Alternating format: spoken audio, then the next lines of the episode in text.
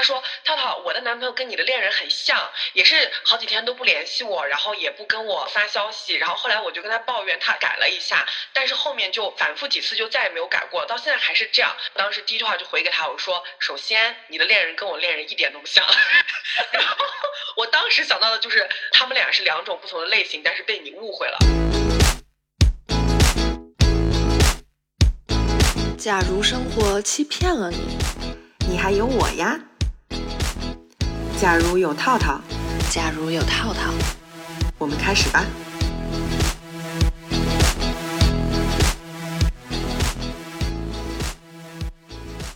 先跟大家打招呼吧。Hello，大家好。我刚睡醒，不好意思，脑子有点死机。你每次打招呼都有气无力的，让我慢慢调整一下我的这个情绪状态。套套先来引领我一下。好的，大家好，我是套套，对面是那个没有任何力量的假如，没有了，我在慢慢聚集我的力量。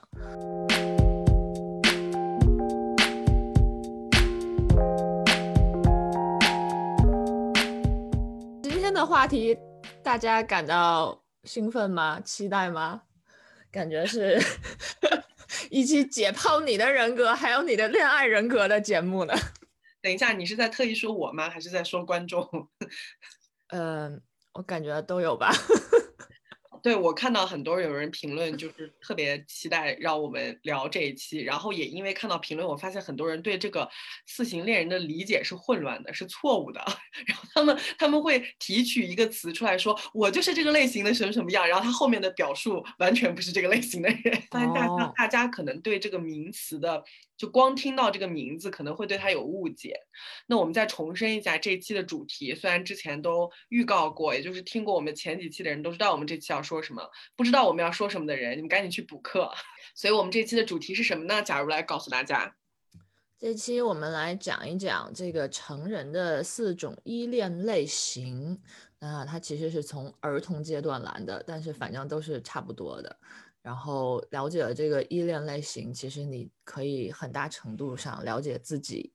自己在恋爱里面为什么会有一些这样或那样的表现或感受，以及你的交往对象大概是怎样一个类型，他为什么是有那样的一些表现，还有他在那些表现的时候，他其实内心可能在经历一个怎样的波动和逻辑情感链条。说的好专业啊！我用我用一个白话跟大家再解释一下，其实就是市面上你经常会看到说恋人有四型的那个，我们其实今天就想，呃，专门来讲一讲所谓的四型恋人这个话题。我们为什么会选这个话题呢？也是上次随便聊到这里，这是其一。第二是因为假如最近不是在做那个心理学的学习嘛？他在做心理咨询师的学习，所以掌握了一定专业技巧，然后也更好的聊到这个话题，是不是？假如。哇，捧杀我了，感觉我好怕呀！待会儿说错了什么，就要毁人终生了。待会儿说错了什么，就是你给老师去，就给你们那个教学质量打一个问号，然后要退学费。所以你你讲一下你现在在学什么？你为什么忽然做起这件事情？呃，其实好像是从去年吧开始进入了，哎，前年开始。哎，其实是上一次我跟套套写的一个项目，然后在某一次开会的时候，那个甲方听完了我的提案以后，他说：“你写的这是正常人吗？你见过正常人吗？” 当时我就深深的受到了打击。你知道我说的是谁吧？你没有参加那次会议，真可怕！等一下，我们俩一起合作的啥项目我都不记得了。就是那个那个项目，天，就是上你还在那个意大利玩的时候。我们合作的那个项目，我们俩合作的啥项目？我怎么一点印象都没有了啊？我我好像把那些痛苦的记忆都从我的脑中摘除了，就全部都是 X。哦，OK OK OK，对。然后那次会议你没有参加，然后我去提案，然后他就这样骂了我，然后我内心当时真的很受冲击，我就觉得 你说什么？我我我写的不是正常人这个起义，你居然说我没有见过正常人，然后这个这个就就就导致我就觉得我有一种莫名的胜负欲，我就要证明我是一个见过正常人且理解正常人的一个一个人，所以我就开始去，就平常也会读像 Know Yourself 或简单心理那些文章嘛，但我觉得这还不够，我一定要证明我是专业的，我就开始去进行了这样一些课程的学习，呃，确实受益匪浅。有感觉到之前的确没见到正常人吗？也没有这样。不，我觉得这是一个悖论，就是其实我们就是不正常的人才是正常的人，没有完全正常的人，就是这样一个状态。对，呃，学习下来我就会觉得说大家都稍微有点不正常，但这个 doesn't matter，没关系，就接受自己的 不正常就可以了。对，呃，然后慢慢学习了，大概到现在有。一年一年左右了吧？对我觉得就是其实是对于理解自己和理解周围的人，甚至对于我的工作都是有一些帮助的。对，所以大家感兴趣的话，也可以在这些方面做一些探索。嗯嗯，其实我之前都有一阵子有点兴趣想去做这件事情，但是我不是转而去学意大利语了吗？然后就只 一次学了一个东西，就没有搞这个。那好，挺好，既然假如现在有了一定的有一定的知识储备，那我觉得我们聊这个问题应该会聊得更加深入一点，比我们不了解这些的时候要聊的可能更，不能说完全专业吧，但是起码不是胡说八道，对吧？嗯嗯，希望不是胡说八道。那那我们 先来跟大家介绍一下这四种类型吧。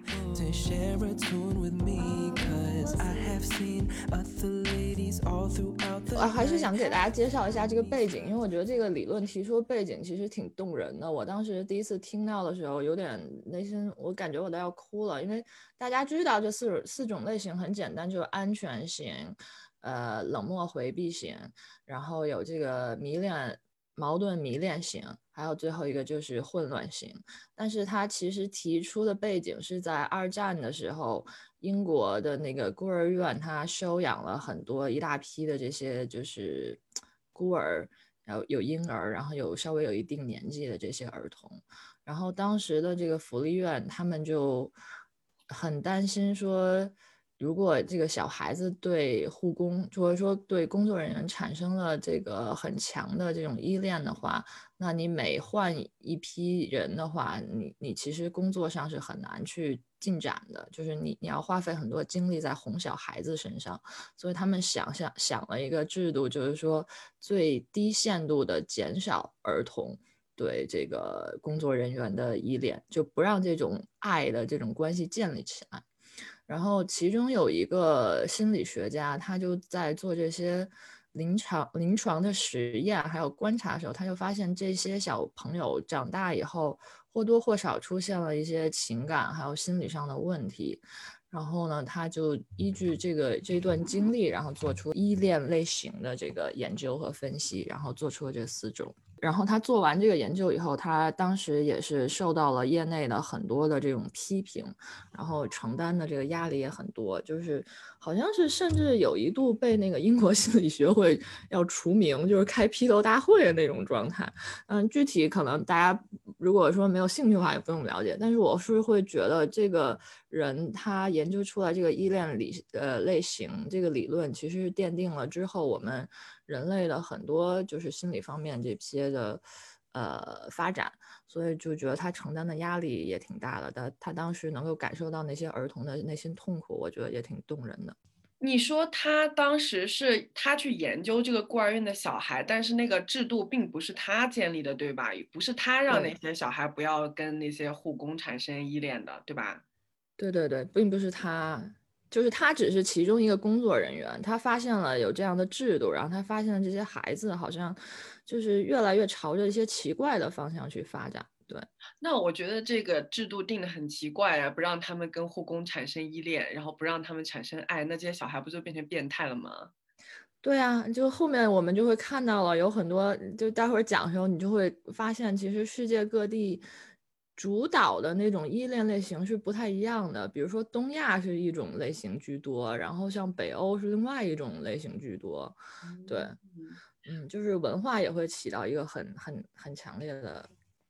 决定性因素。那为什么那个男的会被业内批判呢？他又没有，又不是他制定的这个制度，他只是去研究这件事情，为什么大家要批判他？因为那个时候大家其实是对他这个理论新提出的理论就是有很强的怀疑。然后，哎，具体我其实有点忘了，我只是记得当时我听到也很震惊，因为我其实是当我学到这个理论的时候，我是对他深信无疑的。但是在在当时的那个阶段，这个理论刚刚提出的时候，其实业内很多人都反都很反对他。然后，呃，具体其实我有点忘记了，好像是因为他在研究当中后面就比较。呃，强调说还是希望说，呃，去跟儿童工作的时候，因为这个理论已经提出了，对吧？然后他可能有一些并不是孤儿的这些呃来访者，去去需要跟他一起工作，他比较倾向于跟他这些小孩，还有还有他们的父母一起工作，因为他觉得就是父母的养育方式会导致这个孩子出现这样或那样的依恋类型，然后继而有一些奇怪或。就是不奇怪的表象，然后这一点其实是导致当时的那个心理学会协会的很多人都反对，因为他们认为就是把这个问题从一个儿童或者说一个真正的病人身上转移到全部家庭了，就是这一点其实是当时一个争论的一个焦点。对，现在其实已经是个共识了，基本上所有人都认为是这样子的。对，后来是有一个科学家，应该是一个女科学家，她做了一个就是真正量化的一个研究，然后证实了她的这个理论的正确性。对，那说起来，其实这样这样想的话，你马上就能联想到最近这两天那个微博上闹得非常大的一件事情。我具体没有看，就是这两天有一个那个成都的一个高中生，我知道那个不是啊，不是跳楼了，跳跳楼自杀了嘛，然后他妈妈就。嗯，就是一直就是陈情嘛，就喊冤嘛，就想知道为什么。然后后来最近不是今天刚刚出来的，就是说就是嗯，确认那个男孩子是是因为就是自己内心的原因自杀的。然后大家就又提出了这个理论，就是说啊，小孩的这个。心理问题其实都是要跟家庭挂钩的，但是很多的父母他是意识不到这件事情，他不知道他自己的小孩其实有这个问题，在他们的眼中，小孩还过得很开心、很快乐，好像一切都顺利。然后，但他小孩心中的惊涛骇浪其实已经都掀起来了，他们一点都没有察觉到。确实是，确实是，这个我觉得是挺令人心碎的一种状态。就是，哎，但怎么说呢？就是父母经常有一种。忘记对方虽然是自己生出的小孩，但他是一个人的这种倾向。对，然后因为刚好可能这个事情，我又是昨天也是在微博上，就刚好就是昨天和今天我看到早上我才看到的，就特别难过一个事情，就有人转发说是先是豆瓣上有人这样提起，后来就有人向他去求证，那这个人又去问了当事人，当事人就用语音讲述是武汉的，就是。去年发生的也是那个，你记得有个男生在高中里面被，就是因为打扑克牌，然后被他的老师罚要求罚站，然后他跟那两个男生同学一起站站在走廊，结果他妈妈被老师叫过来，他妈打了他一巴掌，然后那个男生就跳楼了，然后就死了嘛。今天我得知就是有微博上有一个说法，就是那边有的工作人员用语音转述了后续，后续特别的凄凉，就是说把这个事情，嗯。就是全盘是这样，就说那个男孩家里面呢，嗯，本来家境很好，然后就说他爸爸因为早年的时候可能出轨跟别人在一起了以后，就把财产给那个另外一个人了，结果那个人就卷卷款跑了之类，反正 anyway 不知道怎么回事，他们家家道中落，然后父母就离婚了嘛。那他妈妈为了养那个小孩，所以就一个人做三份那种打那种零工，然后早上卖早点，然后中午去那个超市，晚上还要摆摊儿，所以就特别的累。所以在那个情况下，他被老师因为这个事情叫到学校去，他妈就有点精神崩溃，所以就在临界点上把他儿子打了一巴掌。然后他儿子说掉下去了以后，一开始还有意识，还没有完全死掉，然后还在他妈妈的怀里，就是叫着妈妈，然后死掉的。他妈妈就崩溃了，就有点疯了。然后呢，那个时候是他爸爸，就是那个离婚了的那个爸爸，带着一群亲戚又到了学校，学校去要一些赔偿款啊什么的，要反正是要到，但他妈没有参与，因为他们那时候精神崩溃，他妈妈。然后再往后隔了一年，然后他妈妈就自杀了，也就是他妈妈也自杀了。就是这件事情的那个班主任也因为这个事情。就是得了抑郁症之类，得了心理疾病。然后他当时跟他一起站在街道上，那两个男同学也受到了非常大的心理创伤。就整个这个事情，所有的人都非常的悲剧。我今天早上看到这个的时候，我一下我的眼泪就掉出来了，我觉得好惨啊！尤其是我我看到那个男孩在妈妈怀里去世的时候，喊着说妈妈，然后他最后是叫着妈妈死掉的，你不觉得很可怜吗？我也非常能够理解他妈妈的心情，他妈又自杀了一年以后，就非常的可怜。这个真的是我听的我汗毛都起来，鸡皮疙瘩都起来，我我要疯掉了！这，哎，怎么会这么惨？你有没有那种感觉，就是整个一个悲剧里面没有一个，就是除了他的爸以外，没有一个人在这个事件里面是受益的，或者是最终是就一个事件一个悲剧，让这个里面的每一环都那么凄惨，就达到了顶峰的凄惨。真的就是每一个人参与这个事情的人都，除了他爸去要钱那个。我早上看到有人转发，就在说怎么这个事情里面所有的人都这么惨，除了他爹，就是无情的人其实没有受到任何的对波折，就是最最就是造成一切灾难的那个人，只要他心够狠，他就不会有任何的，就是创痛。你看他过的就是最好，他又拿到了钱，他还活着，然后其他人全死了，然后剩下的人得了心理疾病，他老师就是一直很痛苦，走不出来。哇，我天哪，这个这个故事太沉重了，我现在有点，我好不容易聚集起来的一个精气神好像又散掉，你的力气没了是吧？没有了，完全。我我真的今天早上看完这个我都震惊了，我会想说怎么会有，就现实中怎么会有这么凄惨的事？而且这个事情的创点在于它的前半部分我是知道的，就是那个时候，所以你并不知道它的后续发展的这么惨烈，嗯。嗯，我其实是最近也会因为学习，然后我慢慢得出了一个很悲观的结论，就是很多悲剧，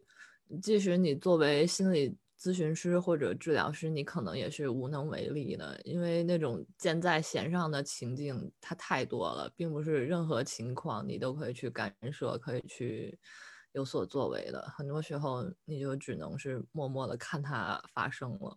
不是啊，我跟你反而相反，我认为是其实是可以有所改变的。就是当你知道其中的原理，你能稍微就好像一个嗯制作精密的，就是你认为比如说是个悲剧，它最终会走向悲剧，它是个制作精密的机器，它严丝合缝的往那个方向走。但是当你知道它严丝合缝那个中间那个逻辑齿轮怎么转的时候，只要你知道了，你往里面稍稍的插一根钉，或者你稍微把它拨一下，把它一搞乱，马上那个结局就变了。就是我反倒觉得是，一定要先把那个就是你觉得完全无法撼动的那个严丝合缝的那个机器性的那个行走的链条先看见才行。如果你看不见它，你根本就不能往里面插针也好，打断它也好，或者让那个齿轮一下子没卡住也好，这些事情你都做不到，因为你根本就没有见到它。我觉得大部分人还处在根本就没有看见这个这个走向悲剧结尾的可怕的密不可分的齿轮的这个阶段，大部分人是看不见的。嗯，我觉得其实咱俩意思差不多。我的意思就是说，可能你如果作为一个专业的心理咨询师，一定要对最终的结果不要抱太大的那个幻想，但是你可以提供一份力量和一一份陪伴，一份理解。那个可能是很多情况下当事人非常缺失的一种东西。对，所以我觉得研究心理学非常有趣，它有点像是，它有点像是那个。就是宇宙宇宇宙学的内敛，我觉得研究宇宙是向外的嘛，研究人心是向内的，因为人心也是宇宙，就像那个 inside out 一样，你你的人心的世界里面有个巨大的，然后脑子里面有一个巨大的宇宙，研究这个宇宙非常有意思，简直就是。挖掘不尽的，而且而且，当你没有一点点发现，你背后的汗毛就会竖起来一次，每一次都是。我每一次在这个领域里面获得一个新的知识或者了解一个新的发现的时候，我我就会有种哇，原来是这样的那种 超级惊叹，然后背后汗毛起来，有的时候让你非常的紧张和恐惧，你甚至会被吓到，就还挺可怕的。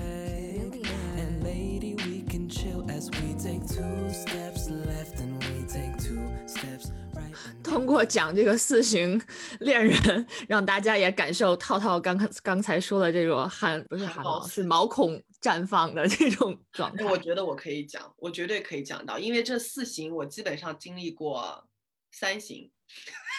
我经历过四行里的三行。嗯，你呢？嗯，经历过三行，我我不好说，我感觉我是我自己就是这里面的三行。你是 三者合一吗？对，我要说一下，这个四行不是那么那么明确的分的，对对，完全开。它其实很多时候是某一个人他占某一行的百分之多少，另一部分多少，就有一块大，有一块小，就人是很难就是完全 clear。所以我们先大概解释一下这四行都是怎么样的吧。你先你来讲一讲，就是四行的人是什么意思，它的表现是什么？OK OK，我觉得先讲最简单的吧，就安全型，可能大家都没怎么见过的意思。对，就是最简单却最难见，甚至我是觉得是因为他们太安全了，以至于他们不会参与到讨论里来。你以为他很少见，因为他们没有问题，你知道吧？所以他就不会去跟有问题的人讨论我爱什么什么的，所以你就根本见不到他们。嗯，对。安全型其实，如果从那个一开始的实验角度来讲，就是小时候这些宝宝们啊，他就是那种妈妈在旁边，然后他就可以不管妈妈，然后他自己玩自己玩具，玩的很开心。然后妈妈走掉了，他也不会很很担心，因为他他内心有这个安全感，知道妈妈一定会回来的。然后妈妈再回来以后呢，他也很开心，跟妈妈就是玩一会儿，然后又继续去玩自己的玩具。也就是说。嗯，说的难听一点，就是有你在和没你在都一样。他反正他内心的秩序感和安全感很强，他不会怀疑你是不是走掉抛弃了他。这种宝宝长大以后，他基本也是这种，就是可能跟你产生了一些误会和隔阂，他是那种觉得这件事不会很糟糕，他可以就是安心的去跟你谈论，去跟你解决，去就是有一种提供一种很平稳的情绪价值的这种一种状态的人，对。包括你可能，我觉得这种人啊，甚至你跟他提分手的时候，他可能也能理解，就是哦，我理解你的心路历程，那好吧，那我就欣然接受了那种。他也会难过，但他可能就是完全能够理解，就是彼此的这些情感，还有彼此那些状态，对。这个简单来说，就是很多女性心中的梦想情人，但是又总是从故事中听到，就自己好像见也没见过，总是觉得说啊，没见过这样子的人耶。嗯，我以前也觉得安全型真的是我根本就从小到大没见过。我后来意识到，其实我之所以没见过，是因为我自己属于有问题的型，所以我也会总是遇到有问题的型。所以其实安全型很经常遇到的是安全型。所以如果你本人就是一个很有问题的型，你就很难去。遇到安全型，当然你遇到了是你可能是你，你运气比较好，然后你有可能甚至被安全型的人治愈，就你的问题是有可能被安全型的人治愈的，对。这个你经常看到，如果你去看那种科普性文章，说如果我是一个不安全依恋型，我该怎么治愈？然后提其中一个建议总是说去找一个安全型的恋人，所以上哪去找呢？而且我觉得很有可能是，如果你是不安全型的这种人的话，你碰到了安全型的恋人，你会觉得这人好无聊，完全没长在我的点上，不吸引我，然后你扭头就走了。对，是你根本就自己不愿意去选择安全型的。你安全型对你来说是没有吸引力的，你自己还是会被非安全型的其他的跟你有互相吸引力的那些有问题的人被他们吸引，所以你反复的遇到的都是非安全型的人。是呢，所以其实你看我以前不就是这样吗？你用我做例子的话，因为我自己就是其实是有点问题的，所以我总是被有问题的人吸引。然后以前你们每次说啊，其实你去找一个老实一点的或者怎么怎么样的，我都会觉得他们超级无聊。然后每次就是或者你说你找一个。没什么问题的，生活好一点的，没有不那么 messy，不那么漂泊，我就觉得这个人特别无聊，没故事，没意思。你让这个人在面前就是喜欢我、追求我，我也只会觉得烦躁和恶心，我就会跑掉。对我们这种有问题的人来说，如能不能遇到或者跟一个安全型人产生恋爱，这个我真的觉得是奇迹和运气，这个就是运气，这个真的不不，因为我自己是，你身为一个有问题的人。你怎么去寻找没问题的人，还要让没问题的人喜欢你的同时，你还得去喜欢那个没问题的人，这个本身是一个非常难的一个 mission，你知道吧？所以对我来说，这就是运气，by luck。所以我现在就特别有这个幸运值在身体。我我觉得我目前交往的这个对象是个安全型的人，所以我感到了新的体验。我也觉得他是，听你的描述，我我会觉得他应该就是对这种存存在在影视剧里面的人物。没有，它是大氛围，就是因为每个人都是有不同成分的嘛。我觉得他的最，我现在的这个恋人的最大比，我觉得他有百分之八到九十是安全型的，可能有百分之十是回避型，就是不是特别多的，有一丢丢。这个也是有原因的。我后来了解到，他在其他方面都是一个那么让我觉得非常稳定人格的安全的人，为什么会有那么一丢丢的小问题？从哪来的？我也在研究研究。所以最近我经常跟他聊天，刚好就是在我生日前的那天，我不是跟他做了我们上次说的那个。亚瑟·艾伦的那个三十六道题嘛，因为那道题里面有很多涉及到你跟父母的关系，你小时候的事情，你跟家庭成员的关系，然后我就哎被我问出来了，我大概知道为什么他会有百分之十的回避性，但是这个不是很分量不大，所以不影响他，嗯，就是做一个主体安全型的人，因为我觉得每个人都是这样，你或多或少会有点别的东西啊，他没有到就是说他的问题没有影响到他整体的人格。顺便讲一下，接下来讲一下回避型是什么意思，嗯。回避型啊，其实回避型跟安全型有一点相似，就是也是有你没你差不多，就是他永远都是。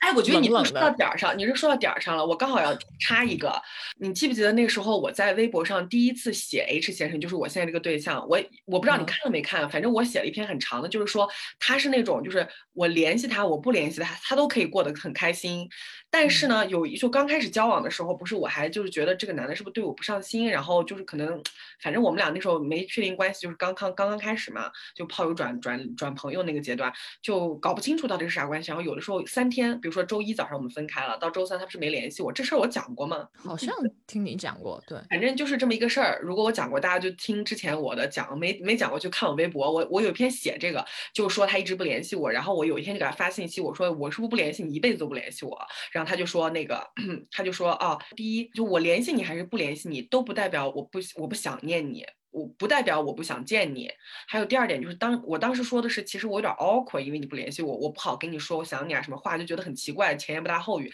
他就说第二点，如果你想对我表达任何情感，你可以随时的表达。然后你不用觉得 awkward 和或那什么，因为我不会这样觉得，我会很开心。然后所以我就跟他讲，我说哦，那我现在挺想你的。他说我也想你，而且不只是现在。他当时是跟我有一有一番这样的聊天，我就把这段写写在我的微博上了。然后你知道吗？就有很多人在底下回复，就说这个人真是个高手呀，就是那种，然后很会玩玩弄人心，然后就是海王一样的说法。还有有有人在底下回复说，就说。就说我是恋爱脑的意思，就是说我好像是被这男的骗了啊，他是只是用这种说法来安抚我。然后还有人说，他要真的想你，他就不会四个小时一直都玩自己的手机，干自己的事情。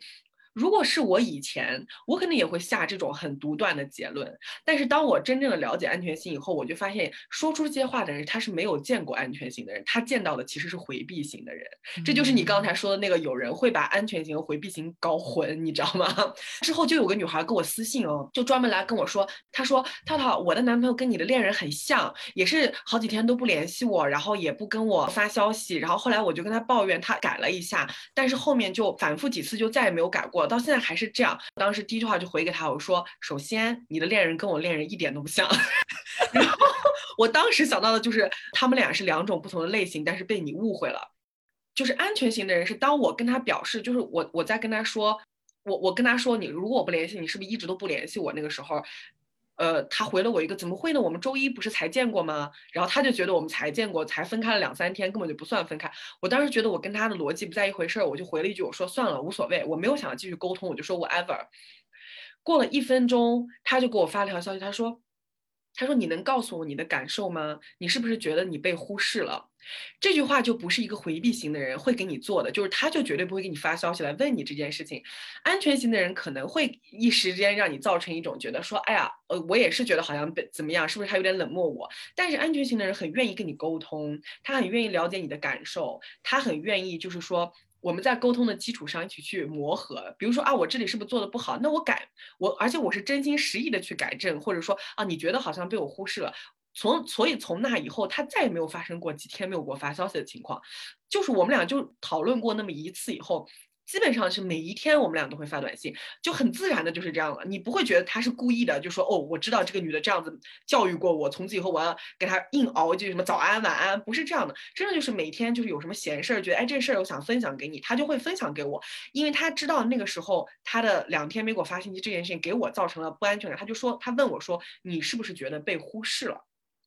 这个问题就不是冷漠哎就回避型的人会会问你的。所以我们就继续聊回避型的人是什么样子的。我也发现之前我们说完要讲四型恋人，大部分女孩给我留言都是都在纠结回避型，他们都误会了。我真的觉得就是好多人把安全型和回避型的那种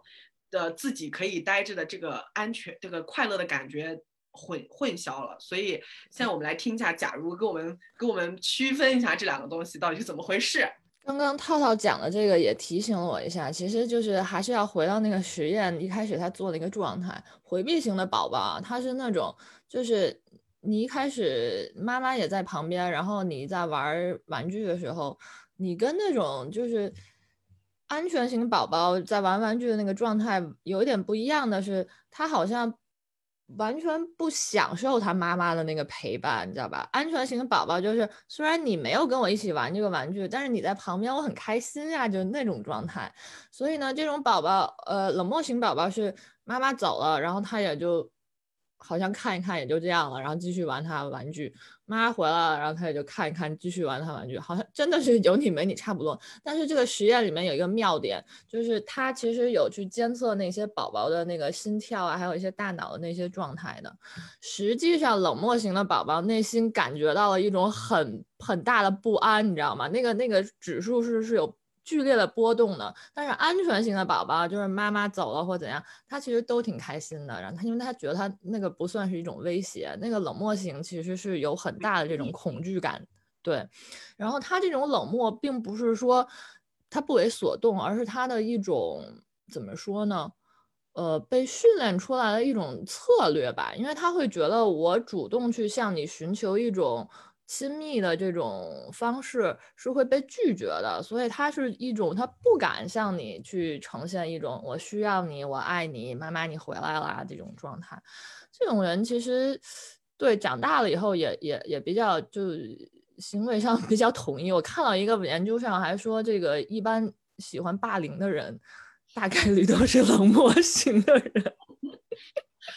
我我我现在刚好我我对回避型不是冷漠型回避型，我们纠正一下刚才说的，就意思差不多，但是名词是回避吧？他是这样，小时候叫回避型，长大成人依恋就管他叫冷漠型。就是我不是说我现在这个恋人他有百分之十带一点这个的原因吗？我觉得跟刚才你说那个实验非常相似。我不觉得他那个冷漠回避是他呃想要真的就是不在意，而是他其实因为太在意了，有点恐惧。对，然后他就会产生那个退缩，这个表现在于就是我们俩虽然交往的特别顺畅，很开心，但是在早期的你，你知道到现在为止，我们已经快在一起半年了，这么长的时间，他都没有，他都不敢，就是就是就是就是说一些，比如说像什么很告白的那种话，或者是我们俩来 make sure 我们俩之间的关系，就是你是我女朋友，我是你男朋友，他就很难去给你那个 commitment，这就好像感觉好像他有 commitment 艺术，但是实际上你又从他的 action 里面觉得他没有这方面的问题。他就用尽一切在给你表示出，我们是真正的男女朋友，只不过就是他在口头上那个东西，他好像有一点点去 commitment，他有问题，他会反映在比如说连对房子的租约，比如说签证的这些东西，就一切那种需要有规训的东西，他有点害怕，就他好像对那种嗯文件的那种就约束力，他感到恐惧。他为什么那么恐惧？最开始的时候，我们俩没有在聊那个三十六个问题以前，某一次我们出去旅行的时候，就说起了他的家人，就是他的他的家庭成员每一对的婚姻状态都非常的好，就是那种。一就是一婚，然后而且就是基本上是最初的恋人，然后一在一起就在一起一辈子那种。他的爷爷奶奶到一直到死，就是一直在他奶爷爷死掉了，只剩奶奶一个人，就是奶奶也挺痛苦的，就是那种一直是那种一生一世一双人，你知道吧？然后他爸他妈也是，就是很早就恋爱，恋爱就在一起，然后就结婚至今，婚姻一直都特别和谐，就一直关系很好。他姐姐他妹妹都是这样，他就非常的有压力，他觉得很恐惧，就是说好像有一种。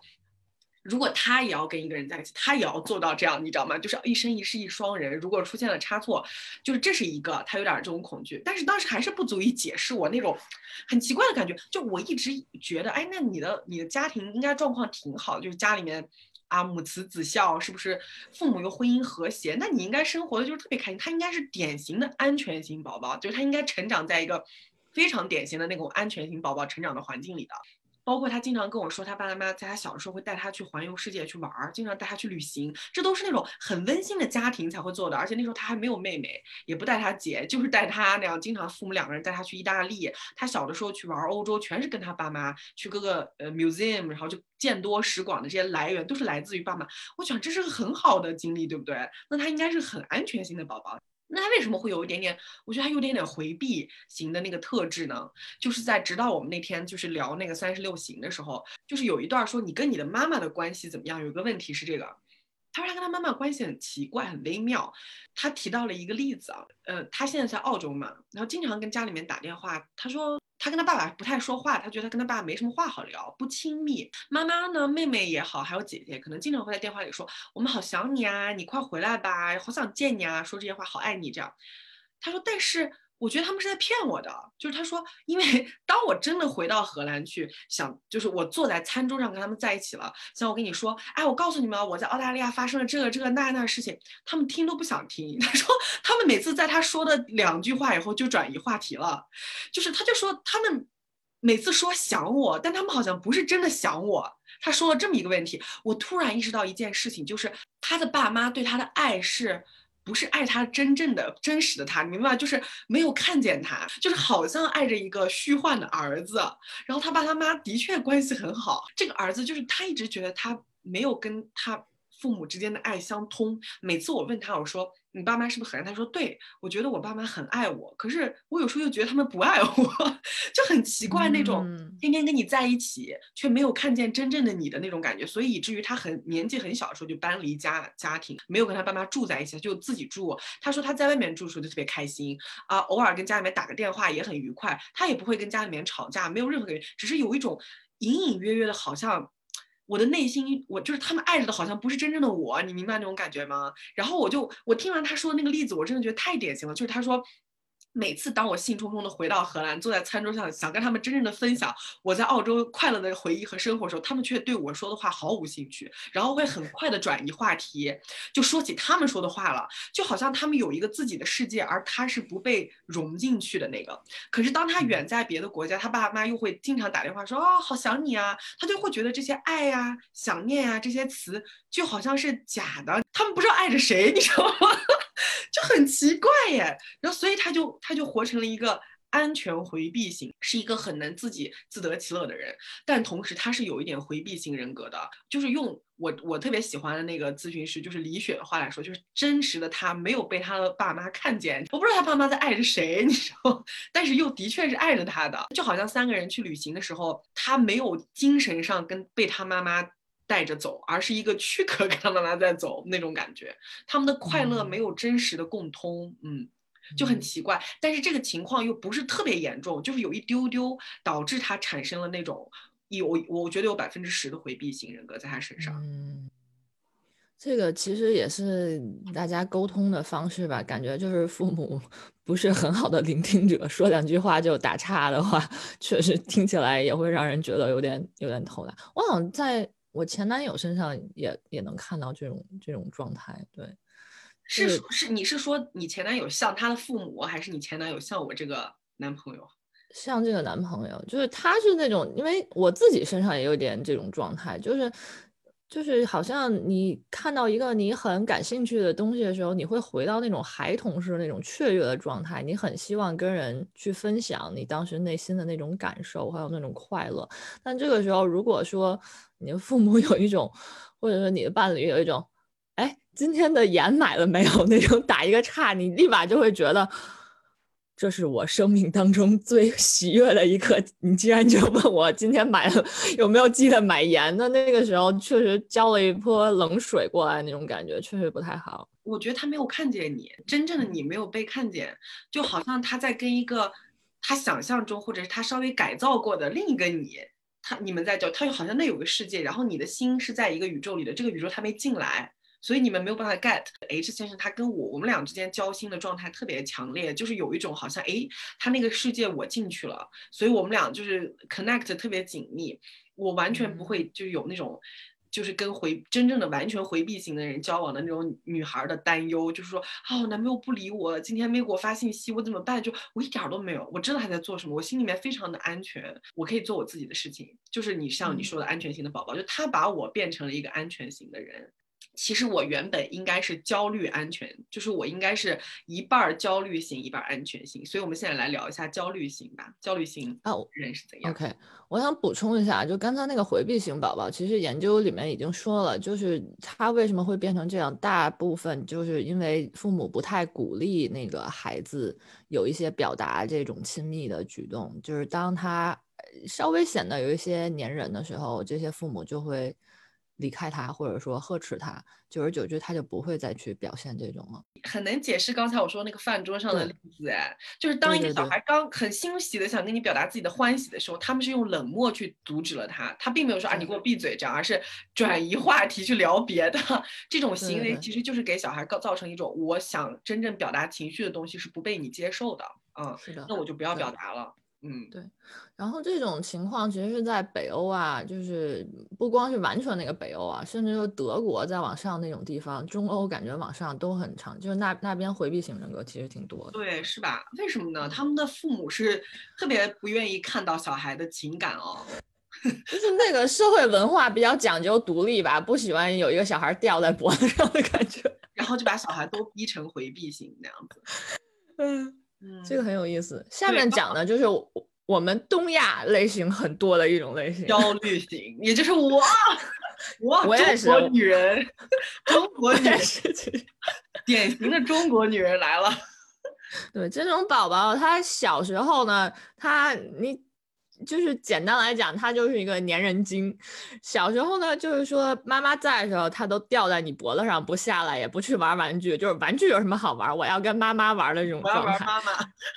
对，妈妈说你先玩一会儿，我要去干点啥时候，他就是那种哭着不撒手，然后盘在你身上那种状态。好不容易把他放在床上跑掉了，然后这个小孩自己待着的时候也很难安抚，也不会再去玩那个玩具，然后就在那哇哇哭或干嘛。然后妈妈回来以后，这个小孩就是会很搞笑，他就一边盘在他妈妈身上，一边哭，然后一边可能会捶他妈妈生气，你刚才为啥走了那种，就他不会，你看安全型宝宝就是你回来了我就很开心，甚至冷漠型，他虽然不表现出什么，但是你回来了，他内心其实是开心的。这个作精宝宝他就是，你回来了我也要跟你闹，然后我要打你，你为什么走？就觉得你为什么要？走，你为什么要走？就怨恨那种感觉。对，是我我其实个人觉得挺可爱的这种状态，就真的很很儿童。如果是一个宝宝，当然可爱了。但是成年人，我就好像真的东亚很多很多，我觉得是不是女性这样的状态更多一点呀？东亚女孩大部分都是这样的，所以你没发现我们恋爱的问题类型都很相似吗？对。然后还有一个很悲剧性的这个研究证明，就是一般我们这种迷恋型啊，特别都喜欢那种冷漠型的人，所以你是这个型你就惨了。对，对，所以你会发现大部分的恋爱组合就是那个男的是那种回避冷漠，女的是那个焦虑作，然后刚好就是这样子的在一起。这个其实是很符合它的原理的。你想一下嘛，就是回避型的人，他表面上回避冷漠，他内心其实又希望得到那个关注和爱。那谁会在被冷漠对待的时候还这么关注他、爱他？只有焦虑的作精，就是只有焦虑型才会，你推开我，你抛弃我，可是我依然哭着、捶着、缠着你。这不就是小的时候的那个焦虑型 baby 就是这样子的嘛？所以这两个型其实特别的 match，你发现吗？然后对回避型来说，就是虽然我表面上装出很酷，不想要你的样子，其实我内心又是隐隐渴望你来求我的。就你来哭着说我要离不开你，他又对这个东西充满了需求，所以他也会喜欢焦虑型的人，所以他们俩就会配合在一起啊。那焦虑型那种哭啊、缠呀，然后就是你不理他，他还一直就是巴巴着你那种状态，其实正好提供了回避型，就是冷漠型内心需要的那个安全感，因为他最大的不安就是说。没有人要我，所以我要表现的，所以我表现不要任何人，任何人，嗯，对对对。然后这个焦虑型，这个迷恋型，他就是我要你，强烈的我要你，所以冷漠型真的很吃这一套。对，其实你想象，如果是一个安全型的人遇到焦虑型，安全的人会被焦虑型吓死的，他会有一点说太累了，好可怕，我要走掉，他是会真的走掉的。冷漠型表面上假装走，他是靠走这个方法。就是逼迫你继续对他就是纠缠不休，他享受这个纠缠不休。然后安全型就是啊，你这么疯，那就算了吧。我我有我觉得你有有点害怕。然后安全型的人就会把这个关系斩断，真的就走了。然后焦虑型的人会因为这种被真的抛弃而发疯。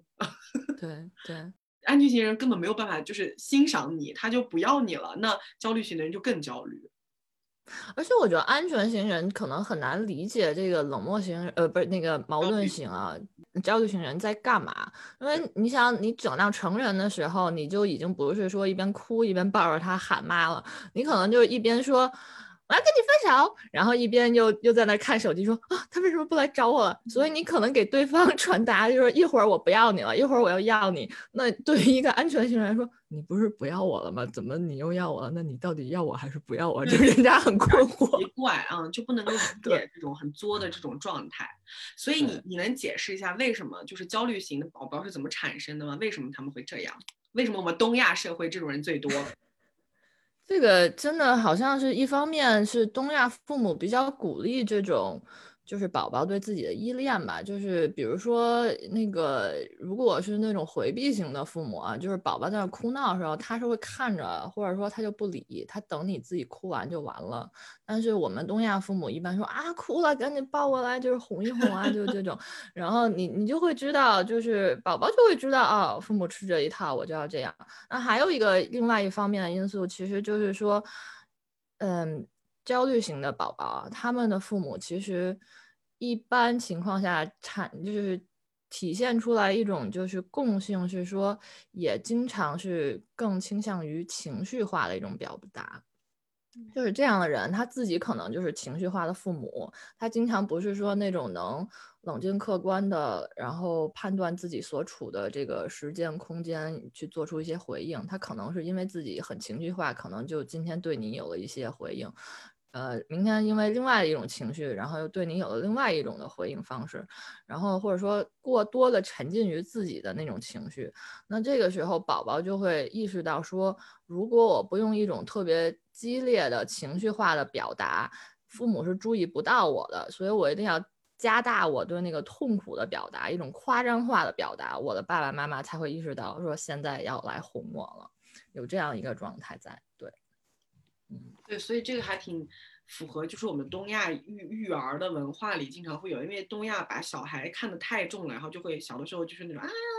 尤其是有一些上一辈的那种老老一代的人，就比如爷爷奶奶偶尔带小孩也是会，你说不要把我的孙子什么，我的孙子哭了，快把他抱起来，然后揉一揉什么，反正就是我会觉得说，小孩如果习惯了说我通过大哭大闹得到我想要的东西，他就会形成一个。逻辑就是我需要用激烈的情绪来表达我想才能得到我想要的东西，否则的话就是我平静的跟人讨论是得不到我想要的东西的，我必须大嚎发疯在地上滚，然后我才能得到我想要的小车和糖。而且这样的人其实我觉得这一点在。我跟涛涛身上其实体现挺严重，就是他去谈恋爱很容易，他很快就能跟一个人谈成这段恋爱。但是他一旦谈成了这段恋爱以后，他也马上就开始那个不安的感觉出来了。他就会，我不是指你这段啊，就是指之前那种，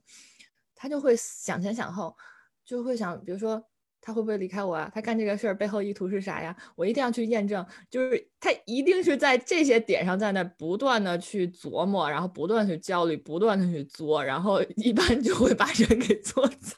对，因为就是有很强烈的不安感。因为如果说你不用这种激烈的行为上下挑动，你就得不到对方的回应。但是也有一个原因，就是因为之前我交往的人，就是正式跟我建立关系的第二个男朋友，就是四年的那个他。他就是回避型的，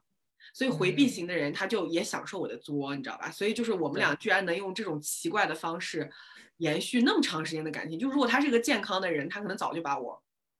就就跟我分手了。你说我要跟他分，我要不停的说，那我们到底要不要分手？他又说，那我不想，我不想分，就他要选择不分。但是你选择不分，你又不对我好，就是你又不，你又不表现出好像很想要我、需要我的样子，像不像那种小的时候做心电图，发现他脑里面非常波动大，不愿意让妈妈走，但表面上又装出啊，你走了就走了吧的那种人，是不是很像？